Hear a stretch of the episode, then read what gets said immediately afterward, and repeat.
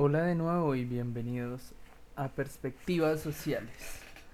El día de hoy vamos a dar inicio a esta discusión sobre las masculinidades en el conflicto y vamos a brindar un pequeño contexto sobre la masculinidad para poder abrir paso a algo muy importante que les tenemos y es una entrevista enfocada en estas masculinidades en el conflicto, más específicamente en el norte del Tolima pero en este capítulo solo vamos a hablar de masculinidades. En el próximo haremos un contexto histórico.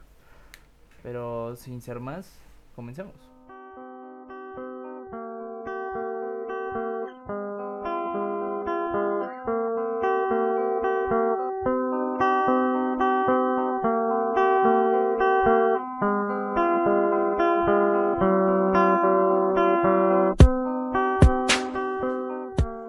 La masculinidad ha sido considerada como las características que debe poseer un hombre o un varón.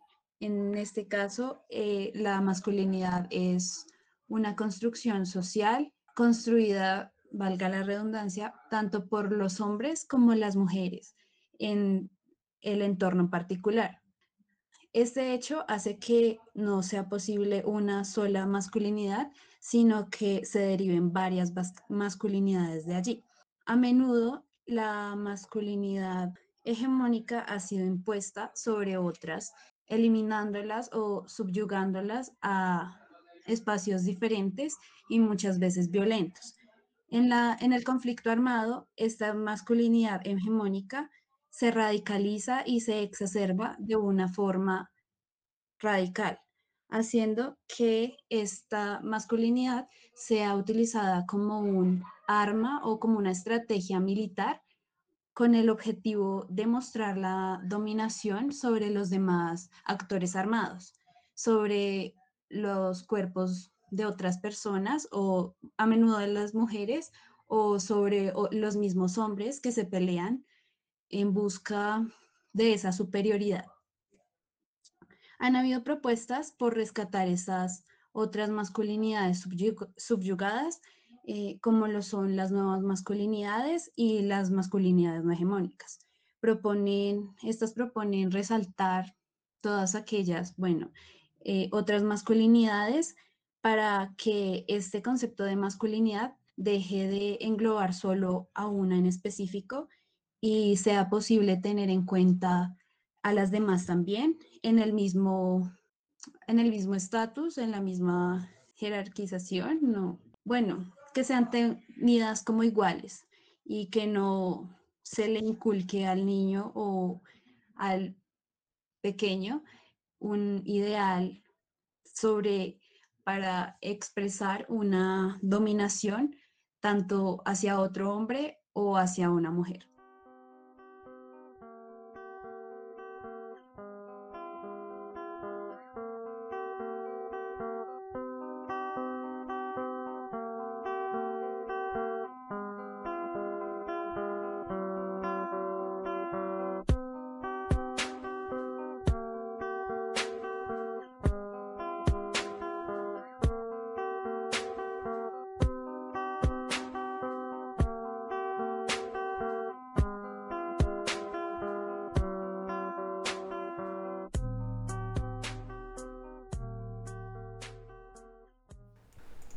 Pues yo creo que también lo que marca ese sentido de la masculinidad y sobre lo que es ser hombre y demás es, es este conflicto armado, ¿no? O sea, llegan hombres con armas así súper grandes, con dinero, con... y eso les da cierto prestigio.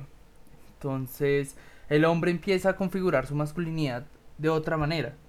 El, el verdadero hombre, el hombre deseado, el hombre hombre, es este hombre que primero tienen armas y tiene el poder sobre el otro y tiene la capacidad de elegir sobre la vida del otro, ¿cierto? Este, este gran macho, el que tiene dinero, ¿sí? Y también aquí entra en juego algo muy importante y es que llegan con unas promesas de, oye, tú, hombre chico que no está haciendo nada por su, por su familia, ven con nosotros y nosotros los cuidaremos, ¿sí? Entonces, ese sentido de el hombre debe cuidar la casa y el hombre debe cuidar a su familia, pega muy duro. ¿Por qué? Porque es que se le está dando la oportunidad de ir y cuidar a su familia, ir y darles un sustento, ir y ayudarlos. ¿Cómo? Yendo a la guerra. acompañando a estos actores armados. Y cuando hablamos de actores armados, hablamos de guerrilla, paramilitares y ejército.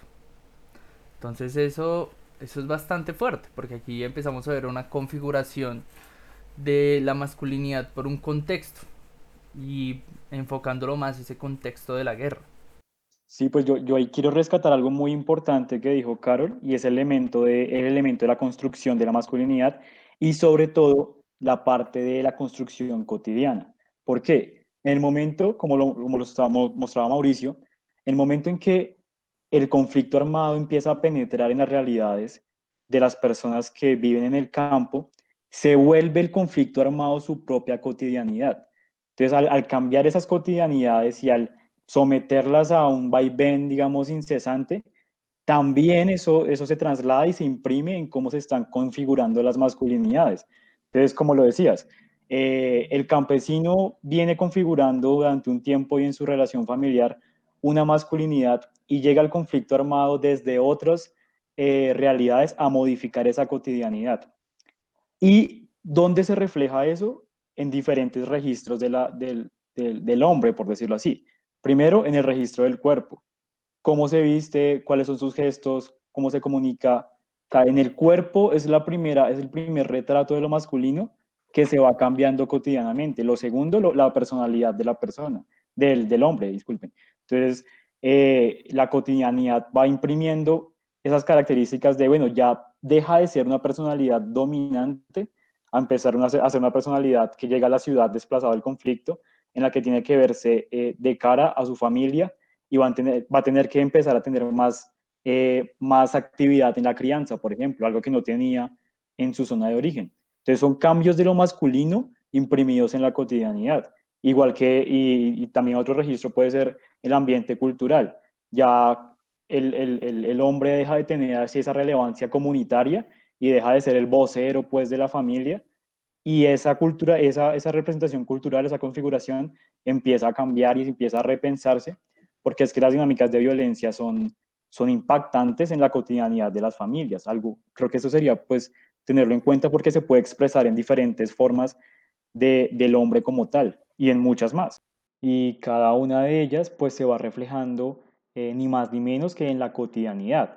Es que es en el día a día que eh, van cambiando y se van configurando tanto de parte del hombre como parte de la mujer, como ya se ha señalado, que se van cambiando o construyendo estos roles sociales. Entonces, si nos pensamos la masculinidad como algo que está construido socialmente en el tiempo y en el espacio, pues podemos entender claramente que lo que hoy un hombre debe hacer por ser masculino, mañana no lo deberá hacer. Y lo que hoy un hombre no debe hacer porque mm, rompe con lo masculino, mañana de pronto sí lo podrá hacer o sí lo deberá hacer.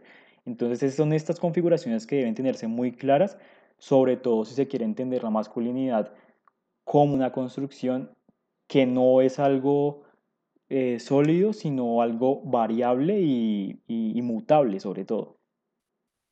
Digamos que hablando más del tema del conflicto armado se ve como desestabilizado cuando lo, quitan de, su poder de, líder de casa y de su comunidad.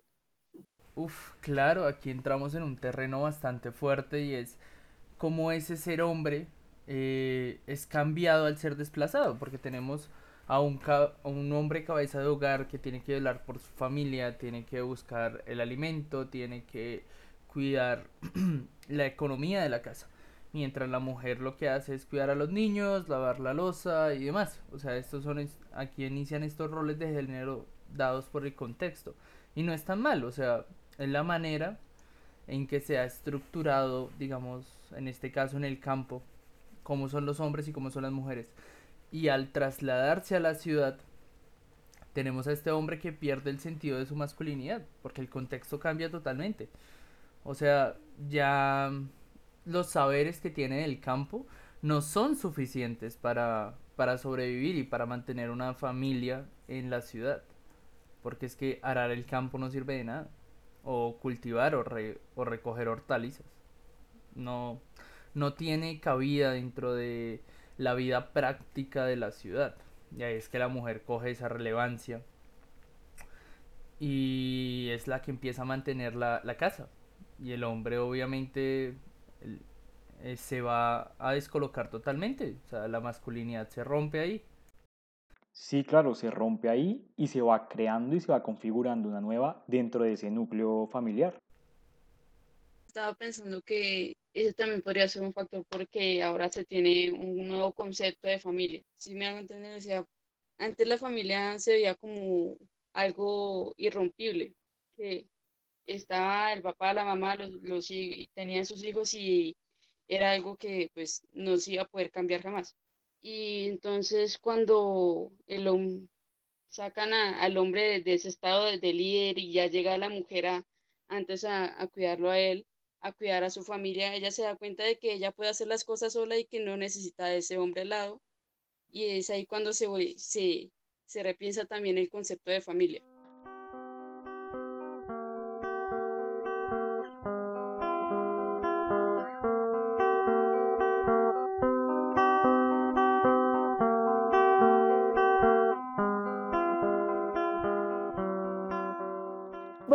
Retomando un punto que considero importante en lo que dijo Mauricio, es ese cambio generacional dado por el contexto. Entonces tenemos esta visión de esta familia en la cual los padres crecieron en un ámbito rural, eh, donde hay una masculinidad establecida que tiene esas características que nombra Mauricio, pero al desplazarse a la ciudad, por ejemplo, se encuentran con un contexto completamente diferente y este nuevo contexto es donde se van a desarrollar sus hijos. Así que esos, sus hijos van a verse influenciados es por esta nueva percepción de lo que van a considerar como su propio, lo propio de su género y pues este, sí van a haber de cierta forma como eh, diferencias en cómo se van a percibir estos nuevos hijos de nueva generación a los padres que serían como una generación anterior. Sí, es cierto, digamos que la última idea es una consecuencia muy importante de todo lo que se ha venido poniendo de presente en el capítulo de hoy. Digamos que eh, demuestra que el género y dentro del género lo masculino se vuelve como una especie de puente entre la violencia y las familias. Es decir, cuando la violencia y el conflicto armado entran a impactar tan fuertemente las dinámicas de género y de masculinidad, están impactando por esa vía a la familia. Y cuando lo hace, estas modificaciones van a irse transmitiendo generacionalmente, algo así como unas herencias que van a ir modificando lo que entendemos por lo que debe ser un hombre, tanto desde la perspectiva de los propios hombres como desde la perspectiva de las mujeres.